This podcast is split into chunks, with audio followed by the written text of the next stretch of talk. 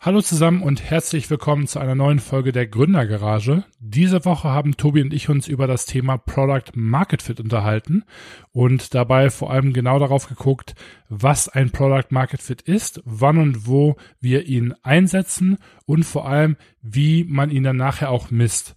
Ähm, wir beide glauben, dass das ein häufig sehr zu kurz kommendes Thema ist und dementsprechend wollten wir dazu mal eine ganze Folge widmen und äh, wünschen euch jetzt viel Spaß bei Folge 77.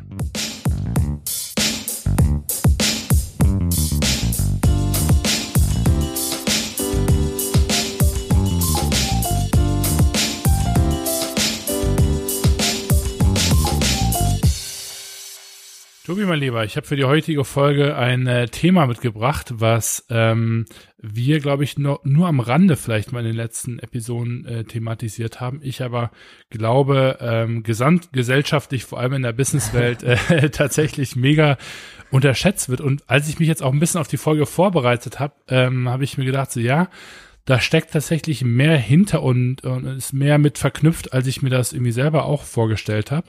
Und zwar geht's mir um das Thema Product Market Fit, was ja. ich heute mitgebracht habe in meinem Köfferchen. Wunderschönes Thema. ähm, erstmal Hallo zusammen auch nochmal äh, von, von uns. Ähm, ja, super, super spannend. Also du hattest es mir schon mal so ganz kurz angeteasert äh, und genau. ich bin, also ich fand es direkt interessant. Du beschäftigst dich, glaube ich, auch gerade relativ viel damit. Von daher ähm, gib uns mal gern einen Überblick, was du dir so gedacht hast. Was ist, was ist denn daran gesamtgesellschaftlich interessant? genau, also da äh, wie immer vielleicht mal eine kurze Definition, weil wir hier schon wieder mit ziemlich viel äh, Bullshit-Bingo um uns herschmeißen, direkt zum Anfang der Folge. Ähm, und äh, zwar, genau, was ist Product Market Fit überhaupt? Kann man das ähm, beschreiben? Ich versuche es einfach mal, ähm, äh, als ich mich so online ein bisschen um, umgeschaut habe, dass den häufigsten Vergleich, den ich gefunden habe, ist eben, dass man sagt, man hat zwei Kreise. Das eine ist äh, das Produkt, die die Value Proposition, ähm, mhm. das das Business Model und und die, sage ich mal, das UX, also die die User Experience. Ähm, und dann gibt es halt eben einen Markt äh, oder eine Marktseite, könnte man von, schon fast sagen. Und dieser Markt wird halt eben definiert über Größe, über einen ganz bestimmten Bedarf äh, und auch vor allem über einen, sage ich mal, Lack of. Ähm, mhm. Und ähm, Product Market Fit ist im Grunde genommen die Zusammenführung von den beiden. Also äh, die, die Grundüberlegung, wie kann ich mein Produkt, mein, meine, meine Service-Dienstleistung meinetwegen ähm, mit einem ganz konkreten äh, Bedarf im äh, Markt ähm, verknüpfen und wie kann ich vor allem sicherstellen, dass ähm, mein Produkt halt eben dann auch in dem Markt äh, in, in einer Form ankommt. Äh, genau. Über verschiedene Kanäle. Ja, ich hätte jetzt auch gesagt, erstmal vielleicht ähm, Problem und Lösung, so, ne?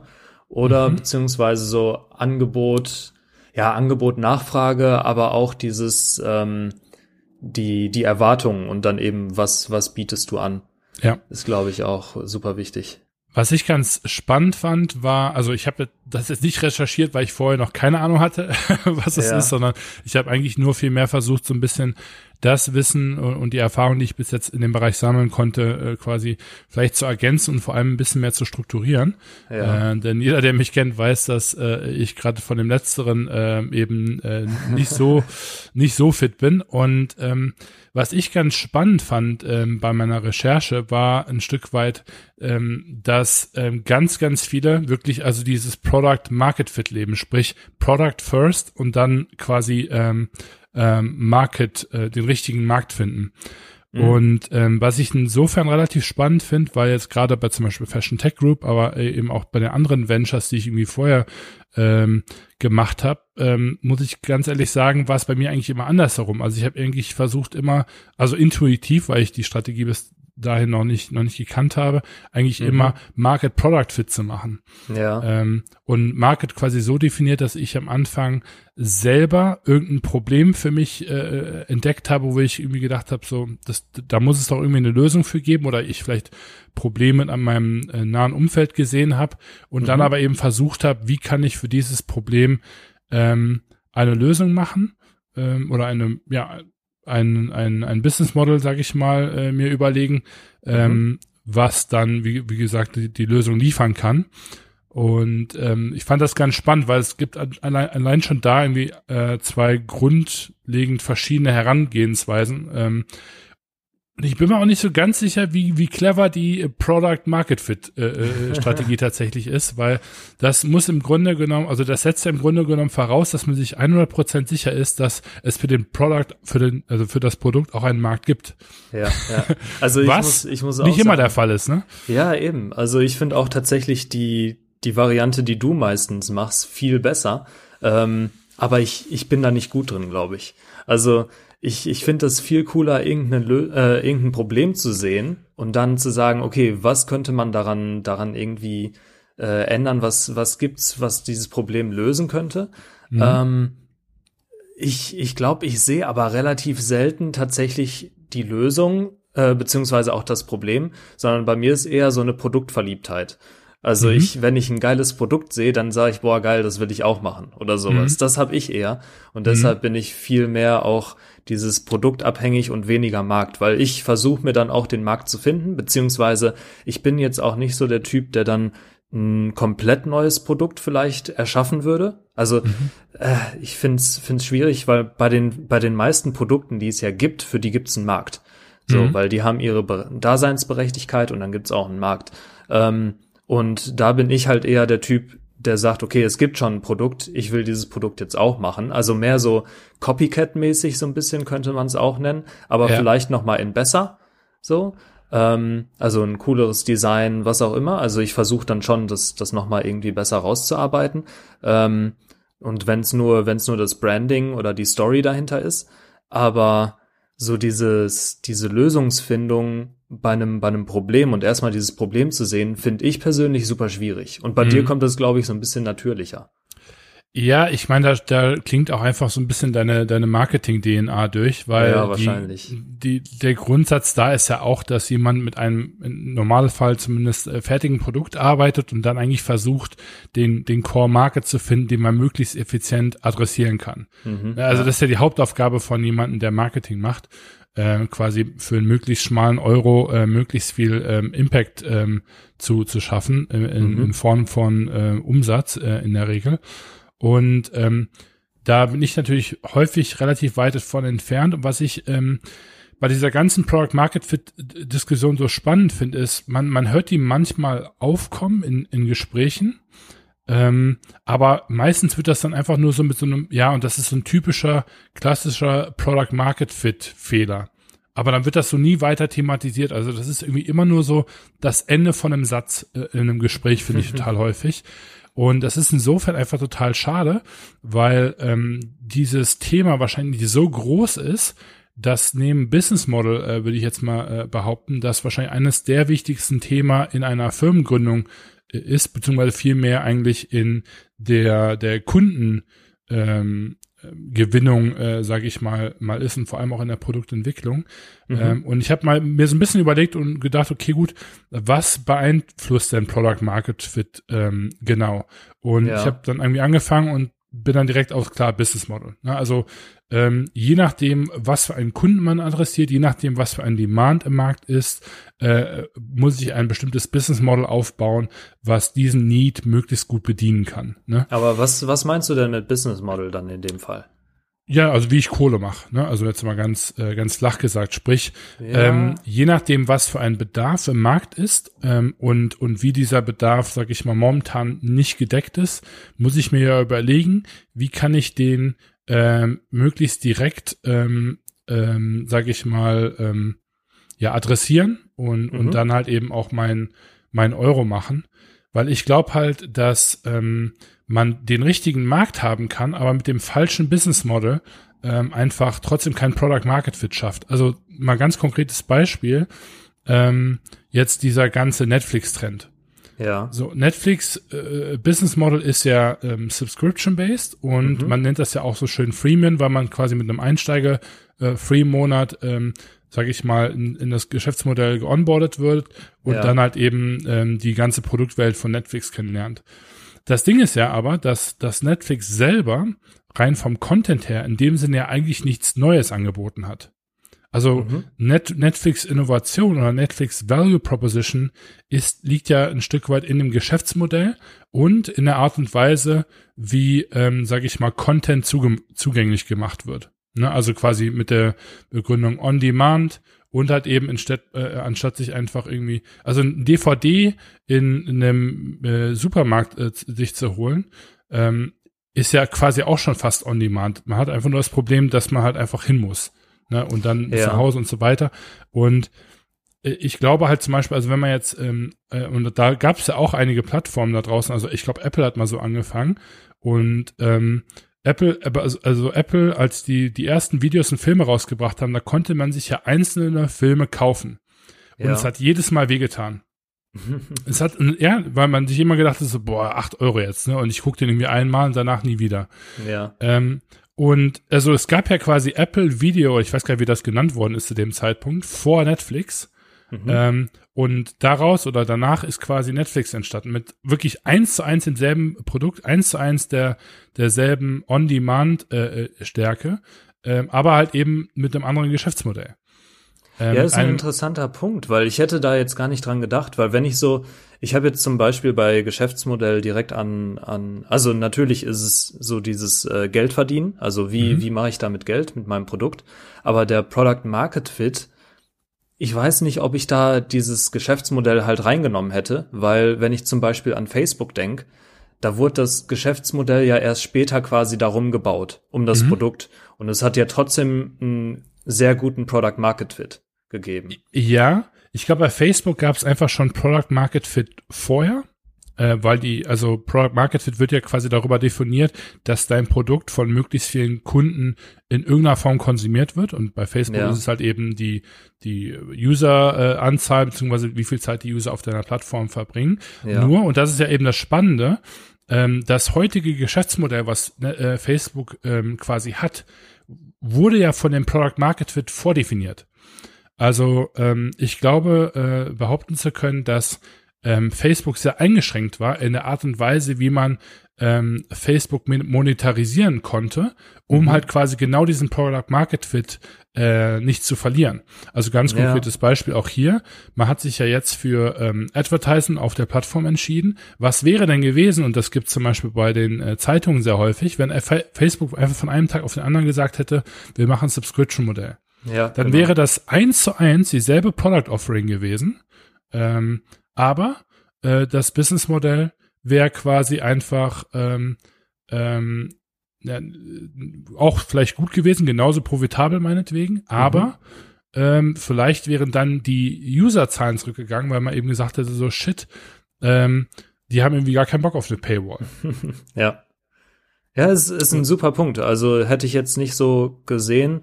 Ähm, aber jetzt, nachdem du es erklärt hast, stimme ich dir zu. Also interessant. ich habe noch, noch ein paar mehr Punkte. Und zwar wäre mein nächster Punkt gewesen die äh, Corporate Identity.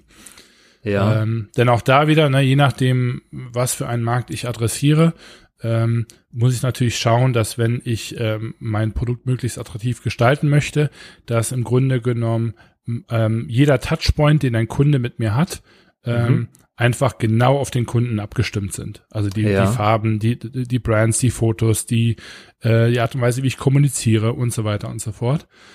Ähm, dann das nächste Ding wäre Pricing-Strategie auch. Ne? Also mhm, ja. ähm, man kann nicht für jeden Preis diesen Markt, den man adressieren möchte, adressieren. Da gibt es wahrscheinlich so einen ganz genauen Sweet Spot, wo man als Unternehmen genauso viel Profit macht, wo man sagt, okay, das lohnt sich und wo der Markt halt eben auch sagt, ja, ich krieg hier quasi in Anführungsstrichen mehr Value oder eben ausreichend Value für das, was ich bezahle. Mhm, ja. Ne, und, und auch da kann man ja quasi äh, jetzt nicht einfach sagen, ich muss hier irgendwie das verlangen, weil ich ähm, ähm, sonst einfach nicht hinkomme, ähm, und ich hatte da witzigerweise, äh, die Tage hat mich noch jemand angeschrieben gehabt, der eben auch gesagt hat, ja, ich möchte hier äh, faire, sustainable ähm, Hoodies und T-Shirts und so weiter machen.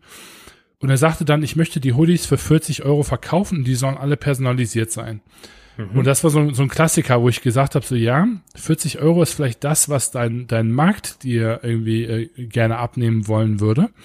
Das Problem ist halt nur, wenn du jetzt eben sagst, ich möchte etwas äh, für 40 Euro VK ähm, in Portugal nachhaltig personalisiert pro, äh, produzieren, hast du einen so hohen Einkaufspreis, dass du einfach mit deiner Marge nicht hin, äh, hinkommst. Und gleichzeitig, wenn man jetzt aber eben kalkulieren würde, was müsste ich ähm, im VK verlangen, damit ich im Grunde genommen eine Marge bekomme, mhm. die ich ähm, vertreten kann, dann würde es wahrscheinlich ein Mismatch auf der Customer-Seite geben, weil das Produkt einfach so teuer werden würde, dass der Kunde dann einfach sagt, den er eben adressieren möchte, nee, habe ich so keinen Bock drauf. Ja, ja. Und das ähm, äh, finde ich auch mega, mega spannend. Ähm, und dann habe ich mir noch angeguckt, äh, ich glaube so auch dieses ganze Sales äh, Distribution Thema äh, ja. geht damit einher. Mhm. Ähm, und natürlich äh, ganz klar ähm, die Marketing ähm, Strategy, die äh, ja. einfach auch mega beeinflusst wird von äh, der Art und Weise, ähm, wie ich meinen Kunden, sage ich mal, auch da wieder ähm, erreichen möchte. Ähm, weil nicht jeder Sales Channel oder auch in dem Sinne Marketing Channel macht für den Markt, den ich eben adressieren möchte, dem ich mein Produkt zeigen möchte, ähm, Sinn. Und ich glaube, was man dann damit zusammenfassen kann, ist so ein Stück weit, ähm, ich meine, ich habe jetzt hier irgendwie gerade mal die fünf Hauptpunkte für mich äh, mhm. runtergeschrieben, mhm. dass Product Market Fit in dem Sinne eigentlich fast alles in ja. einem Unternehmen beeinflusst. Und ist das halt, fand ich dann doch krass. Ist halt ein echt komplexes Thema. Ähm, und ich glaube, ich würde halt noch einen sechsten Punkt hinzufügen, der einfach Glück beziehungsweise Timing ist. Ja. Weil, also ja, einmal, einmal finde ich, teilweise kann es sein, dass deine, die Kunden noch nicht so weit sind, der Markt ist noch nicht so weit. Ja. Damit wird ja sehr oft, glaube ich, tatsächlich argumentiert, wenn dein äh, Produkt dann failt dann ja. ist immer so von, von Gründern die Lieblingsausrede, ja, der Markt war einfach noch nicht so weit. Ja, ähm, ja, ja.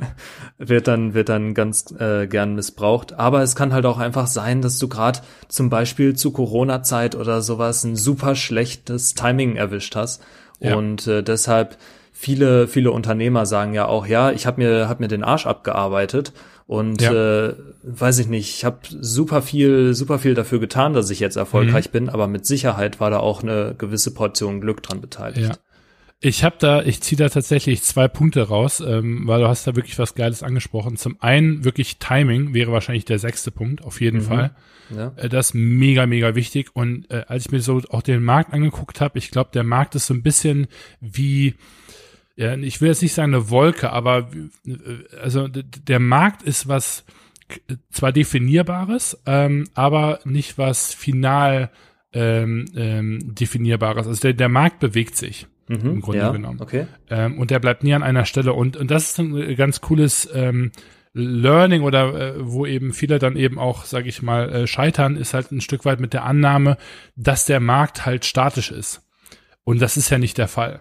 Ja. Ähm, sprich also Markttrends ähm, und dann vor allem die Gesamtbewegung des Marktes äh, definiert ein Stück weit, wie du auch dein Geschäftsmodell beziehungsweise eben dein dein gesamtes Product Market Fit, sage ich mal, anpassen musst. Sprich, du musst wahrscheinlich ähm, mehrmals im Jahr das ein Stück weit im Auge behalten, um eben zu gucken, bin ich da noch ähm, mit drin und äh, dieses Timing, äh, was das im Grunde genommen heißt, ist halt dass es potenziell eben auch ähm, ähm, Zeiten gibt, wo ähm, es eben ein Window of Opportunity gibt, wo ich ein riesen Fan von bin, was aber mega schwer zu zu spotten ist. Mhm. Ähm, wo dann eben quasi, äh, sag ich mal, wenn man jetzt astrologisch irgendwie werden würde, alle alle Sterne irgendwie, äh, wie heißt das hier, aligned sind. Ich weiß nicht, ja, wie das auf Deutsch in heißt. In einer Reihe in einer Reihe und ähm, äh, das ist natürlich mega, mega wichtig und ich glaube, so Glück ist wirklich ein, ein geiler Punkt, den du ansprichst, denn mh, was wir jetzt auch schon festgestellt haben, also gerade wenn es darum geht, wirklich Produktlaunches auch zu machen oder jetzt bei uns eben unsere Modemarken, ist halt wirklich, wir äh, wir werden, glaube ich, immer besser in der Art und Weise, wie wir unsere Marken vorbereiten, wie wir eben versuchen, eine Art Product Market Fit irgendwie zu realisieren, äh, mit Testing und so weiter und so fort. Da können wir gleich noch mhm. drüber, drüber sprechen. Ähm, aber trotz des ganzen Aufwands ähm, kann man also eigentlich einen Erfolg nicht, nicht garantieren. Also ich glaube, man ja. kann einfach nur seine Erfolgschancen erhöhen und quasi weitersuchen, bis man halt eben äh, es gefunden hat. Mhm. Ähm, es, ja, aber äh, es gehört definitiv eine Portion äh, Glück auch dazu. Da bin ich von überzeugt. Ja, auf jeden Fall. Ich find's, ich find's spannend. Also interessant wäre mal, glaube ich, verschiedene Produkte oder verschiedene Unternehmen zu analysieren und mhm. dann zu gucken, ähm, wie ist da der Product Market Fit? Also wodurch, wodurch machen die sich interessant? Wodurch passt das Produkt einfach zum Markt? Ähm, ja. Und bei welchen vielleicht auch nicht so oder wo könnte man nachhelfen? Ist mit Sicherheit auch eine, eine subjektive äh, Entscheidung dann oder Einteilung. Aber fände ich, fände ich mal super interessant. Ähm, zu, zu gucken und dann eben auch, also ich glaube tatsächlich die Punkte, die du halt wirklich angesprochen hast, das sind nicht nur Product Market Fit, sondern das ist halt bestimmt den kompletten Erfolg des Unternehmens eigentlich. Ja, und vor allem wirklich sich zu überlegen, ähm, nur weil es Product Market Fit heißt, halt ich eben sich genau auf diese beiden Sachen nur zu konzentrieren, sondern halt eben zu sagen, okay, ähm, wie kann ich quasi etwas, etwas aufbauen, wo mein Produkt mit dem richtigen Geschäftsmodell dargestellt in der richtigen Corporate Identity mit mhm. einem äh, auf den Markt abgestimmten Preis äh, an, mit, in, mit Hilfe eines Sales Channels an den Kunden gebracht äh, und dann in Form von Marketing quasi ähm, äh, äh, ja, sage ich mal, weitere Wertsteigerung dazu geliefert wird, um, um dann halt eben perfekt im, im Markt zu, zu landen. Ne? Mhm. Ne? Also auch da nochmal kurz quasi alle äh, Punkte auf äh.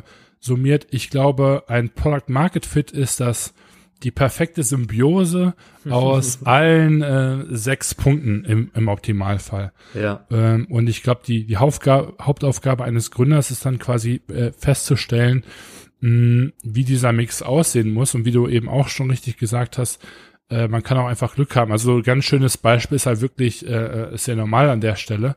Mhm. Ähm, da reden wir halt einfach wirklich drüber. Da haben wir einfach nur irgendwie aus Jux, äh, sage ich mal, wie gesagt, so ja klar, irgendwie große Influencer und so weiter, alles schön und gut. Äh, und sind irgendwie an den Start gegangen und das war ja signifikant mehr erfolgreich, als wir uns das irgendwie vorgestellt haben. Ja. Und das ohne, dass wir irgendwie uns groß Gedanken über den Preis gemacht haben, über Marketing Channel. Distribution war irgendwie auch völlig latte, ja. Wir haben einfach gesagt Online Store. Ja. Ähm, selbst die Corporate Identity war so, ja, da haben wir irgendwie Bock drauf, aber da steckte so keine Logik hinter. Also es war mhm. jetzt nicht, dass wir irgendwie so einen Masterplan hatten mit der Corporate Identity, dass wir irgendwie gesagt haben, im Markt gibt es gerade diese drei Trends und dieser Kunde ist jetzt irgendwie der, wo wir glauben, der ist jetzt irgendwie ähm, der äh, wertvollste für uns und, und mit diesem Wissen bauen wir jetzt eine Markenidentität auf, die genau äh, da perfekt drauf zugeschnitten ist, sondern am Ende war es einfach wirklich ähm, wir, also ein, ein großer Haufen Intuition, mhm. äh, ein mittlerer Haufen Erfahrung und, und ein kleiner Haufen Planung, was, sage ich mal, dieses Perfect Window of Opportunity für uns, äh, ähm, äh, sage ich mal, erstellt hat. Und das war tatsächlich einfach ähm, im weitesten Sinne wirklich ähm, Glück, weil, wie wir jetzt eben wissen, äh, auch mit, mit FTG-Erfahrung und so weiter, nicht nur, weil man, also nicht äh, nur eine große Following ähm, gibt dir den Garant dafür, dass du halt eben auch groß verkaufst. Ne? Ja, und ja. Ähm, das ist so eine, eine ganz schöne Lehre halt, finde ich. Auf jeden Fall. Ähm, ja, ich, ich hätte es auch vorher nicht so krass gedacht, zum Beispiel, dass dieses mit äh, großes Following ungleich großer Verkauf in manchen Fällen, dass es wirklich so so ist, weil ich dachte immer, Influencer verkaufen übel viel. Ähm, genau. Ich habe ich hab selbst nicht so viel damit am Hut, das ist nicht mein Gebiet, aber ähm, finde ich halt, fand ich krass die Erkenntnis und ich glaube, äh, es ist ganz schön zu sehen, wenn man dann mal wirklich Marken beobachtet, wie die auch dauerhaft an ihrem Product Market Fit halt arbeiten. Also mhm. du kannst ja, es ist, glaube ich, auch, auch super wichtig zu nennen, dass du diesen Product Market Fit, den Idealen gar nicht brauchst. Ähm, du brauchst halt nur, du musst gut genug sein praktisch, dass dein Produkt einen bestimmten Markt hat. Mhm. Es kann auch am Anfang ein kleiner Markt sein. Und je weiter du dich entwickelst, je mehr du an diesen verschiedenen Stellschrauben drehst, ähm, desto besser oder schlechter aber auch kannst du halt werden, glaube ich.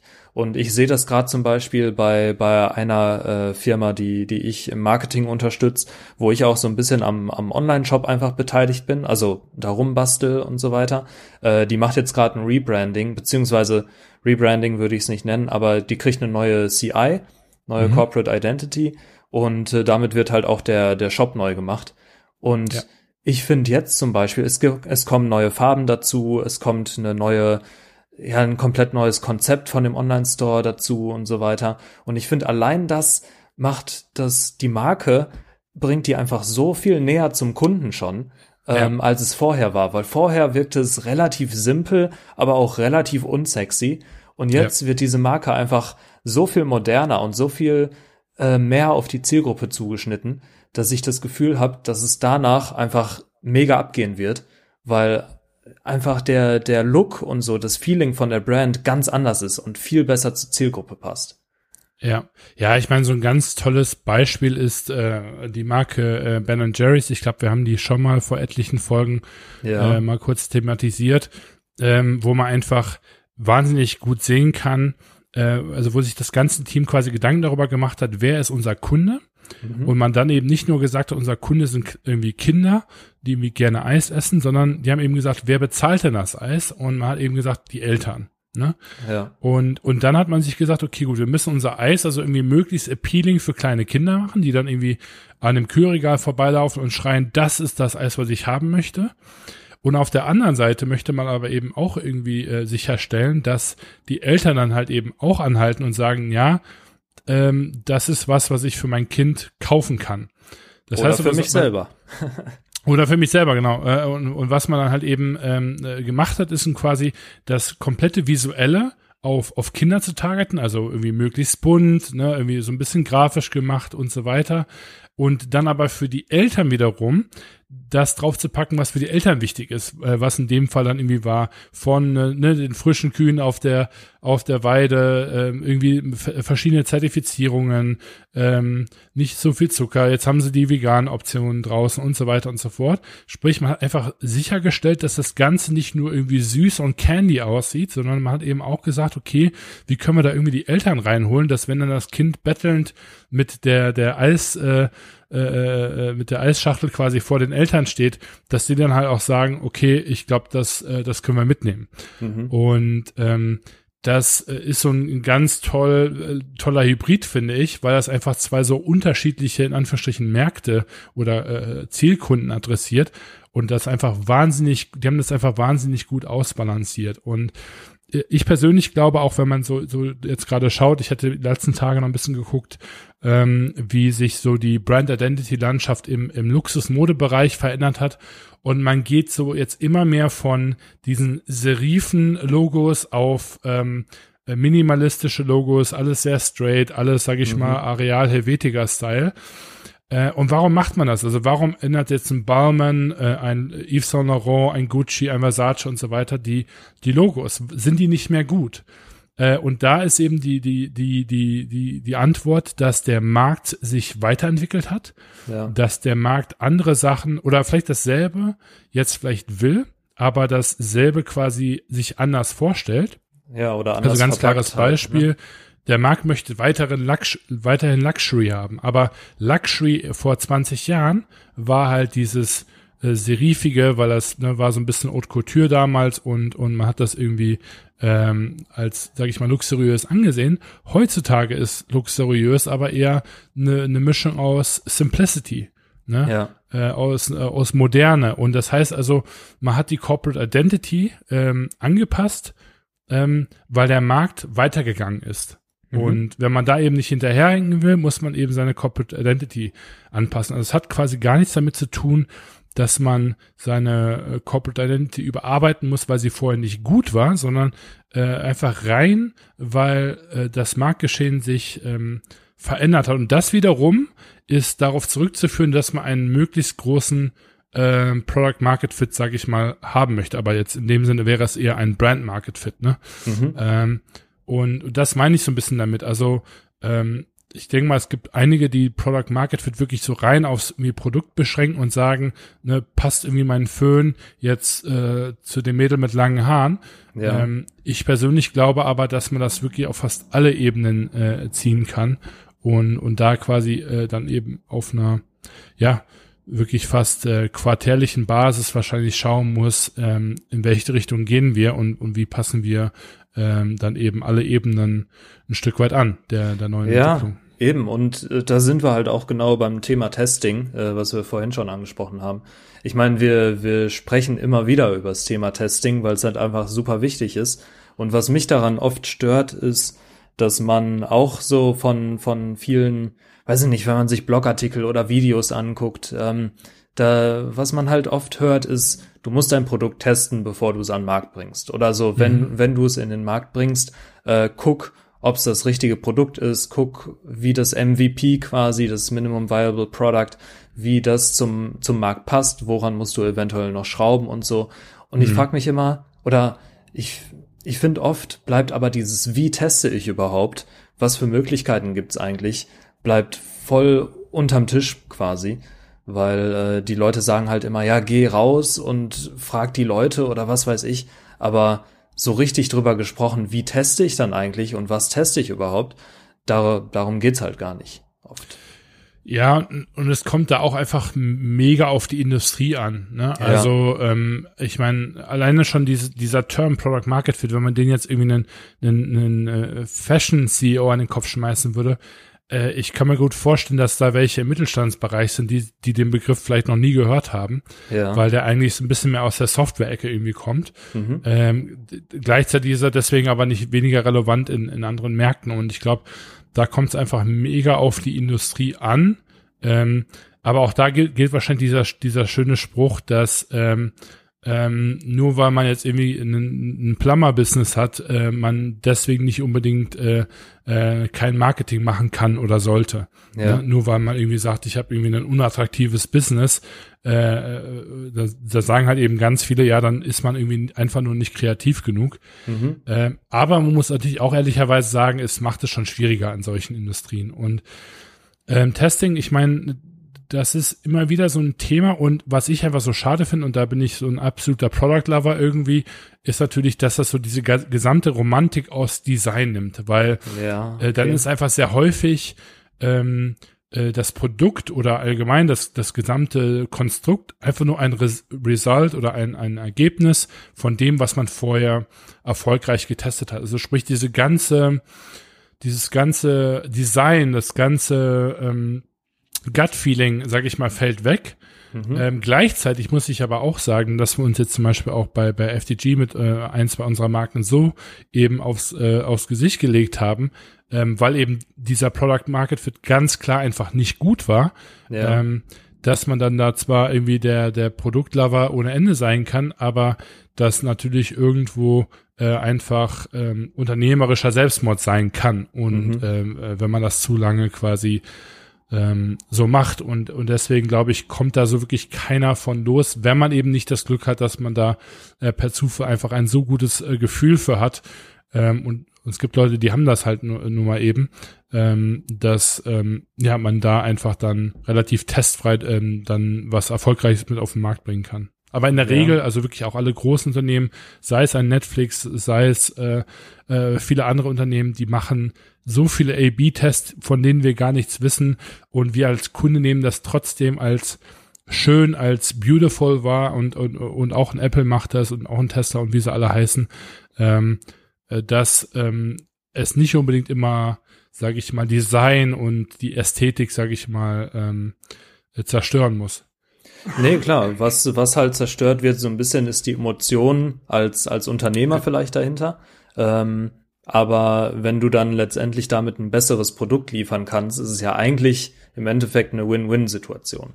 Ja, und keiner will es so verkaufen. Also äh, Elon Musk möchte nicht auf der Bühne stehen und sagen, ja, nach 15.000 Tests äh, sind wir jetzt zu dem Ergebnis gekommen, dass dieses, Car äh, dieses ja. Auto, was Sie jetzt hier sehen, das beste Auto ist, sondern die äh, versuchen natürlich alle, das irgendwie so zu verpacken, dass es quasi schon fast random aussieht, aber eben mhm. wesentlich mehr hat. Und das, und das Verrückte ist ja, dass der Markt das sogar umdreht. Und ich werde in ganz vielen Interviews eben gefragt, ja, eure Drop-Strategy bei, bei Cinnamon und so weiter, was habt ihr euch dabei gedacht? Wer ist das Mastermind dahinter? Ne? Und dann sage ich halt jedes Mal so, ja, das ist einfach nur reine Unkoordination im Team. Ja. so, ne? Und ähm, ähm, deswegen, also viele glauben da schon gar nicht mehr dran, dass quasi alles, was random aussieht, irgendwie eine Strategie haben muss und eben aber auf der anderen Seite äh, das, was äh, random aus, äh, aussieht, auch sehr häufig einfach mega geplant ist. Also schönes Beispiel halt eben auch an der Stelle Kickstarter. Ne? Also ja, wollte da, ich auch da sind schon, da sind schon lange nicht mehr die Unternehmen, die größten, die irgendwie das beste Produkt haben, die irgendwie den, den intuitiv besten Product Market Fit gemacht haben, sondern einfach nur da, wo irgendwie die besten Marketing Growth Hacker Geniuses dran sitzen und, und wirklich eben da eine Maschinerie eben aufbauen. Was halt einfach schade ist, weil das so ein Stück weit die Grund-DNA der Plattform äh, einfach in den Hintergrund rücken lässt. Ja, auf jeden Fall. Aber also was man, was man beim Testing ja ganz oft hört für kleine Unternehmen, ist so dieses, geht mal dahin, wo eure Kunden sind und fragt die einfach mal. Ne? Also, dass man wirklich, und sei es sich, sich auf die Straße zu stellen und da mal ja. irgendwie fragt. Und ich meine, wenn man, wenn man diese sechs Punkte, gut, Glück kann man jetzt nicht testen, aber wenn man diese andere fünf Punkte nimmt und zum ja. Beispiel mal den Preis nimmt oder die Farbe von dem, von dem Produkt oder sonstiges, ähm, ja. Da kommt man halt auf unzählige Varianten, die man tatsächlich testen kann. Und ich glaube, ja. das kann, das kann super spannend werden.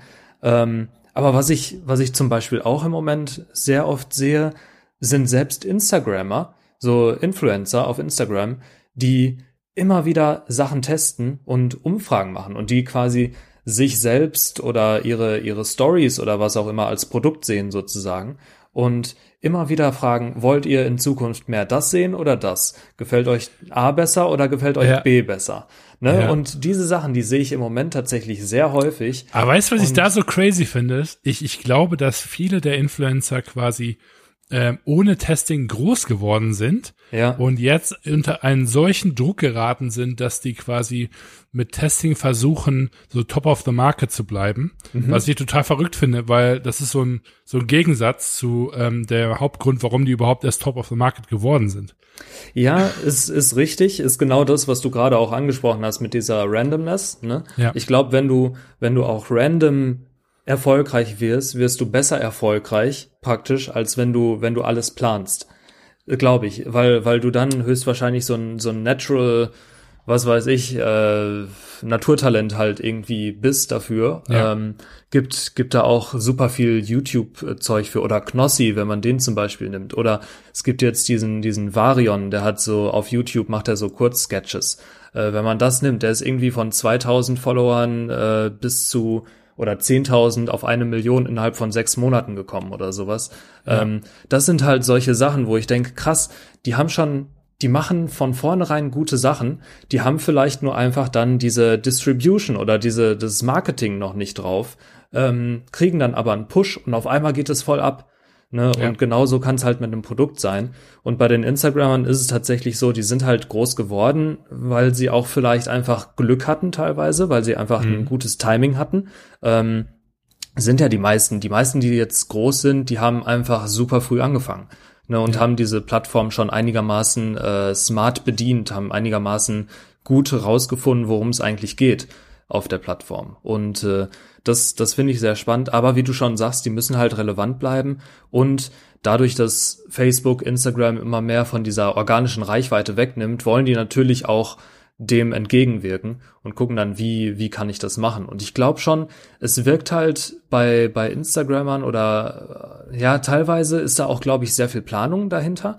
Teilweise mhm. machen die es aber auch ganz natürlich. Also ich will denen jetzt nicht unterstellen, dass die alle sagen, okay, ja, wie kann ich jetzt meine Reichweite erhöhen, sondern ich glaube, manche sagen auch einfach, okay, komm, ich mache jetzt mal eine Umfrage, weil ich irgendwie Bock habe, von den Leuten ein bisschen Feedback, äh, Feedback einzusammeln.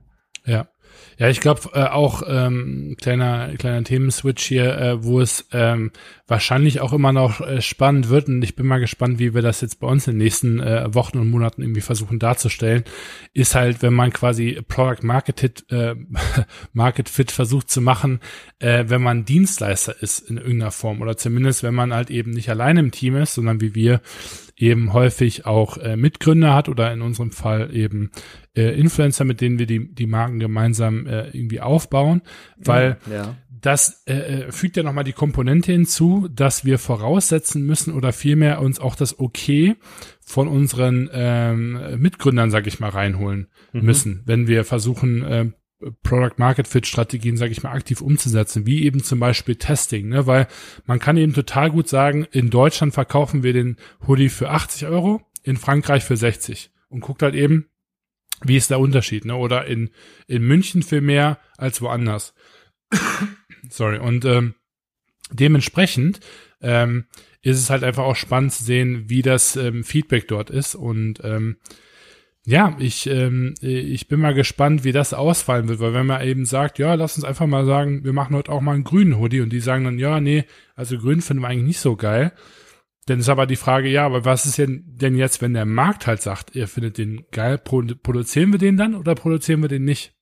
Ah, okay. Und das ist so eine schöne Balance zwischen, ähm, was müssen wir machen, um erfolgreich die Marke im Markt zu etablieren und was ist vielleicht so sag ich mal, ähm, provokant oder was, was ist, sag ich mal, so on the edge, dass wir sagen, ja, das könnte eventuell beneficial fürs Unternehmen sein oder für, fürs Unternehmenswachstum.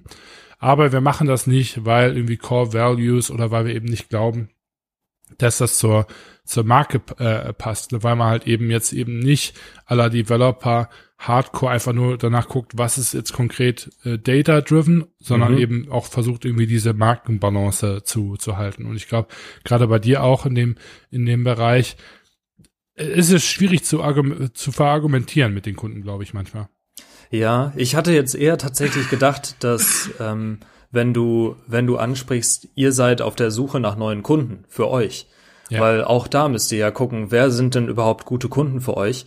Und äh, ich, ich bin mir nicht sicher, was da genau Produkt und was da Markt ist, aber ihr, ihr müsst euer Produkt anbieten, aber gleichzeitig müssen die mhm. Influencer auch quasi sagen, okay, wir haben ein gutes Produkt und zwar unsere Marke, ähm, ja. die sie euch dann anbieten. Also ich glaube, das ist auch super spannend und das bringt, bringt halt bei euch auch einfach nochmal mehr Komplexität rein. So ähnlich habe ich es ja quasi auch gemacht. Ähm, erst habe ich Marketing für alle sozusagen angeboten und jetzt gehe ich hauptsächlich auf E-Commerce-Unternehmen, einfach weil ich da für mich rausgefunden habe, für mich passt es am besten und ich habe da auch die besten Ergebnisse und Erfahrungen im, im E-Commerce, so dass mhm. ich da auch der Meinung bin, dass es einen besseren Product Market Fit äh, einfach liefert und das das sehe ich ja aktuell auch. Also das das äh, im, im Dienstleistungsbereich gibt es das natürlich genauso wie auch bei bei physischen Produkten auf jeden Fall. Ja, ich meine, bei uns zum Beispiel, wir müssen ja immer gucken oder uns jetzt vielmehr auch die Frage stellen, ähm, wollen wir wirklich eher wirklich Market Product Fit arbeiten? Also wollen wir erst einen, den Blue Ocean irgendwie definieren, ja, also einen Bereich im, im Markt, der äh, sage ich mal, wenig Compet äh, Competition hat, vielleicht gerade irgendwie den Trend aufgreift, der versucht, äh, der wahrscheinlich irgendwie langfristig ähm, äh, vielversprechend sein könnte und uns dann einen Influencer zu suchen, der genau in diesem Bereich, sage ich mal, angesiedelt ist, mhm. als einfach nur zu sagen, wer performt am besten, wer ist der Größte, wen erreiche ich gerade und dann halt eben zu, äh, ja, irgendwie zu schauen, wie kann man was machen, ähm, womit man halt dann eben ähm, erfolgreich sein kann, weil das kann eben unter Umständen auch heißen, dass man mit einem Influencer startet, wo es einfach gar keinen Product Market Fit geben kann oder zumindest nicht mhm. innerhalb dieser äh, Value Proposition, in der wir irgendwie spezialisiert sind. Also wir haben zum Beispiel schon mit Influencern gearbeitet, wo wir einfach gesagt haben, so, hm, da wäre vielleicht ein Buch am besten gewesen oder ja. was ganz anderes, irgendwas Technisches. Und da sind wir einfach nicht der richtige äh, Partner für. Mhm. Ja, auf jeden Fall. Also Interess, interessanter Bereich. Ich glaube, gerade bei, bei Influencern ist es auch halt super schwierig, da den, den richtigen zu finden. So was ich von den, von den Brands her gehört habe bisher, die da auch aktiv sind in dem Bereich. Ähm, aber ja, es, es gibt super, super viel interessante Bereiche auch oder, oder Cases, wo man so denkt, eigentlich mega guter Fit. Ähm, es gibt aber auch immer wieder Sachen, wo ich sehe, hm, warum macht der jetzt dafür Werbung? Ja. Das, das gibt's halt auch. Äh, Gerade gerade im Marketing merkt man es dann ja auch so. Also ich glaube, es ist, wenn wenn du jetzt ein Produkt erstellst, einfach, dann hast du oft auch dieses, die die Kunden nehmen es ja so wahr, wie es denen gegeben wird. Und ich mhm. glaube, da denkt man weniger, warum haben die das jetzt nicht in Blau gemacht, äh, anstatt in Rot zum Beispiel. Ne? Ja. Das, das denkt man als Kunde weniger. Als Unternehmen hat man sich dafür aber vielleicht damit viel mehr beschäftigt und da stecken vielleicht schon irgendwie zehn Wochen drin, wo die nur äh, getestet haben, ob jetzt blau oder rot eben besser ist. Weiß ja. man halt nie. Ähm, ich ich glaube, es gibt, gibt da super viele Ebenen. Und wichtig zu sagen ist vielleicht auch, wir, wir stellen das jetzt so relativ technisch auch da teilweise. Ich meine, ich glaube, mhm. die, die Beispiele bringen es auch schon ganz gut rüber, dass es halt auch ganz alltägliche Sachen oder Entscheidungen sein können, die da eine Rolle spielen. Aber es ist eben wirklich so, dass rein theoretisch tagtäglich äh, arbeitest du an diesem, an diesem Konzept und an diesem Product Market Fit, ähm, was eben bedeutet, du kannst mit jeder kleinen Schraube, an der du arbeitest, halt auch einfach dein Unternehmen beziehungsweise dein, dein Produkt verbessern. Und das finde ich halt so spannend daran, äh, weil es ist nicht immer nur, äh, habe ich jetzt genau das richtige Produkt für den perfekten Markt, ähm, sondern es sind halt auch diese, diese kleinen Dinge, an denen du tagtäglich arbeitest, die einfach entweder ein Fail sein können auch, aber auch eben mhm. dich zum zum großen Ganzen, zum, weiß ich nicht, zum äh, viel erfolgreicher machen können letztendlich. Ja. Ne? Und das können schon, weiß ich nicht, das können auch Produktbilder auf der Website sein, die einfach viel besser performen. Das hatten wir auch schon. Ähm, können können Bilder in der in der Werbung sein. Auch da ähm, wie viel ich einfach teste, jeden Tag verschiedene Zielgruppen und verschiedene ähm, Visuals teste. Es gibt halt einfach super viel Ebenen, wo du dann letztendlich dich austoben kannst quasi. Ähm, du musst halt auch immer, dir muss auch immer bewusst sein, dass es dann auch tatsächlich schlechter laufen kann als vorher. Äh, ist leider, leider teilweise auch so, aber da ist eben dann, dann dein Thema auch vor allem das, das Branding super wichtig äh, dass du dir eine, eine wichtige, eine gute Brand aufbaust, um eben da nicht zu viel, zu viel Verlust zu haben. Aber jeden Tag immer, immer ein bisschen was zu testen und ein bisschen an, an den Sachen zu schrauben, finde ich halt super spannend. Ja, was ich relativ schwierig finde, ist herauszufinden, wie man dann nachher den Product Market Fit misst. Also den, den Erfolg oh, ja. davon oder vielmehr, ähm, wie man dann, sage ich mal, feststellt und sagt so, ja, ich glaube, wir sind jetzt in einem Bereich, wo wir, wo wir irgendwie, sage ich mal, ähm, ähm, ja, einfach gut, gut fahren. Und ähm, ich habe online dazu nicht so viel gefunden, muss ich ganz ehrlich sagen, oder nicht so viel Hilfreiches. Also es gibt so diesen Net Promoter Score, auf mhm. den irgendwie viele hinweisen, wo ich aber sage, ja, das ist irgendwie auch ein bisschen mehr äh, BS irgendwie gefühlt. Ähm, als dass es irgendwie, glaube ich, ein guter Indicator ist. Was ich, glaube ich, als äh, noch am, am sinnvollsten finde, ist halt wirklich zu gucken, was ist irgendwie meine Word of Mouth Growth Rate, also wie sehr wachse ich mit ähm, dem reinen äh, Mund zu Mund und ähm, jetzt um jetzt mal wirklich äh, technisch zu werden, ähm, habe ich vielleicht auch einen Basket Value, der einen Trend hat, der nach oben geht. Also wie denn allgemein meine äh, Statistics ähm, aus, aber ich glaube halt einfach wirklich, dass ähm, die Bereiche, wo es wirklich offensichtlich ist, da ist einfach der Demand so wesentlich höher als das Angebot, was man, man hat, ähm, dass man einfach da einfach relativ sicher sagen kann, okay, wir sind irgendwie auf einem guten Weg. Ähm, aber das finde ich tatsächlich schwierig. Hast du dann auch irgendwie eine, eine, eine Idee zu, wie man, ähm, sag ich mal, den Erfolgsfaktor da ein Stück weit messen kann, wo man sagt, okay, wir sind auf einem guten Weg oder nee, das ist da, da, das läuft noch nicht? Ja, ist natürlich auch mega von der äh, von der Branche abhängig, ne? Aber mhm. also gerade als Dienstleister finde ich das sehr schwierig. Auch da kannst du, glaube ich, wirklich nur mit Umfragen arbeiten und dann. Echt, weil da finde ich sogar noch am einfachsten. Ja, vielleicht, ich weiß es nicht. Weil also man kann ja mit seinen Kunden sprechen. Also wenn ja, ich jetzt genau. reines E-Commerce mache, ich glaube, das ist einfach mega schwer zu verstehen, äh, habe ich jetzt hier nur so ein paar gehypte Leute und der Rest hat so richtig keinen Bock, aber der eigentlich auch mein adressierbarer Markt ist. Oder ähm, habe ich hier wirklich einen richtig guten Grundflow in, in, in meinem Zielmarkt, weil wenn man jetzt mit seinen Kunden spricht und, und, und wir versuchen das auch auf einer regelmäßigen Basis zu machen und dann eben auch zu fragen, so ja, wo seid ihr happy mit, wo seid ihr nicht happy mit, mhm. ähm, das gibt uns eigentlich immer einen ganz guten Einblick. Und für mich, also mein größtes Kompliment wäre auch an unsere Arbeit, dass wir ähm, empfohlen werden. Also mhm. dieses, sage ich mal, Word, äh, Word of Mouth, weil das würde ja im Grunde genommen heißen, dass unser Service irgendwie, oder nicht unser Service, aber dass das, was wir machen, irgendwie gut genug ist, dass eben ähm, bekannte Menschen gewillt wären, uns ihren sehr selektierten anderen bekannten Menschen, sage ich mal, weiterzuempfehlen, was ja, ja, also sehr schwierig ist in einem Markt, der so umfochten ist, so viel zugespammt wird von irgendwelchen Unternehmen wenn man da eben als als äh, einflussreiche Person eben sagt so hey ähm, von all denen die ich bis jetzt kennengelernt haben die machen echt eine gute Arbeit irgendwie und es macht Bock mit denen zu arbeiten dann glaube ich ähm, hat man da wahrscheinlich was was erreicht. Und auf der anderen Seite glaube ich wenn man ganz viel Mail bekommt oder ähm, sag ich mal ähm, ja Reach out äh, bekommt von Leuten aus einer anderen Ecke könnte man äh, womöglich darauf schließen, dass sich da entweder nochmal ein komplett äh, separates Geschäftsmodell verbirgt oder man womöglich eben noch einen Markt überhaupt nicht äh, abdeckt, weil eben dort zumindest das Anfragelevel ähm, so, so hoch ist. Ja, aber das, das Problem ist halt bei diesen, bei dem Dienstleistungskram meist, dass du gar nicht die Fülle an, an Daten, an Kontakten hast.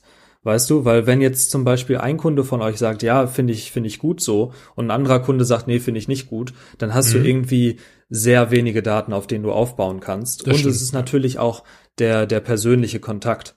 Und meist ist es halt auch so, meiner Meinung nach im, im Dienstleistungsbusiness, dass du sehr schwer einzelne Maßnahmen äh, tracken kannst. Was natürlich im E-Commerce viel besser funktioniert. Also da mhm. kann ich sagen, mhm. wenn ich jetzt über eine Woche einen A-B-Test mache, ich bringe ein Produkt für 20 und eins für 30 Euro raus, ist komplett das gleiche Produkt, dann mhm. sehe ich aber nach dieser Woche, äh, welches hat besser performt. Ja. ja, also deshalb. Wobei ich da immer nie verstehe, also diese ganze Preislogik, ich äh, muss das mit meinem Team mal länger besprechen, aber da verstehe ich immer nicht, was man sich aus, aus dem konkreten äh, Test irgendwie erhofft, weil ich mir einfach denke so, also gibt es irgendwie ein Universum, wo ein teureres Produkt besser abschließen würde? Also ich würde es nicht verstehen. Oder würde man dann einfach nur sagen, wenn der, sag ich mal, Drop-off zu dem teuren Produkt einfach nur bei zwei Prozent liegt, dass man dann eben sagt, okay, gut, der Drop-off von 20 zu 30 ist so minimal, dass quasi dieselben Kunden, die bereit sind, 20 Euro zu zahlen, auch 30 Euro zahlen würden? Oder also was ist da eigentlich der, der Key-Punkt, den man da sich, sag ich mal, als äh, äh, Resultat irgendwie erhofft? Ja, du musst natürlich immer schauen, was sind meine KPIs, die ich, äh, die ich wirklich testen möchte. Und da wäre es zum Beispiel der, der Umsatz in der Regel. Und es kann mhm. ja sein, wenn, sagen wir mal, 500 Leute sehen das Produkt, das 20 Euro kostet und 500 Leute sehen das Produkt, das 30 Euro kostet. Mhm. Und dann, also du, du selektierst die halt. Und dann sagst du bei den, von den 500, die das 20 Euro Produkt äh, gesehen haben, von dem haben fünf gekauft und bei den anderen haben aber vier gekauft. Und dann guckst du halt, wo ist der Umsatz höher. Dann wäre trotzdem bei den Leuten, die das 30 Euro Produkt gekauft haben, der Umsatz um 20 Euro höher, weil es 120 sind im Vergleich zu 100 mhm. Euro. Und da musst du dann halt gucken, wenn bin ich jetzt bereit, einen Kunden weniger zu bekommen, dafür aber 20 Euro mehr Umsatz und eine höhere Marge oder ja. nicht. Und das ist ja. dann halt eine, eine Philosophie vielleicht auch für sich, ähm, dass du da guckst, was ist dein Ziel. Aber wenn du letztendlich mit einem höheren Preis zwar weniger Kunden kriegst, aber einen höheren Umsatz und eine höhere ja. Marge, ist es ja vielleicht interessant für dich. Ist vielleicht ja, ähnlich total. wie bei Apple. Weißt ich kann du? das total gut nachvollziehen, weil äh, ich überlege, mein mein äh, Traum ist immer, ähm, irgendwann eine Wintermarken, äh, Winterjackenmarke aufzubauen, äh, wo irgendwie eine Jacke 2000 Euro kostet mhm. und dann muss ich in Anführungsstrichen nur 1000 Jacken pro Jahr verkaufen und dann habe ich bereits zwei Millionen Euro Umsatz. Ja, eben. Äh, wo ich mir immer denke, so 1000 Produkte, also in meiner Produktionswelt ist das so, so wenig und es wäre ja. so herrlich einfach, zwei Millionen Euro Umsatz zu machen, also rein von der Produktentwicklungsproduktionsseite her. Die Zahlen also, sind geil. das wäre einfach ein Träumchen, äh, wobei man natürlich da aber auch ganz ehrlich sagen muss, bevor jetzt irgendwie alle sagen, oh, ich mache eine Luxusmarke auf, äh, verkauf erstmal Jacke für 2000 Euro. Ja, eben.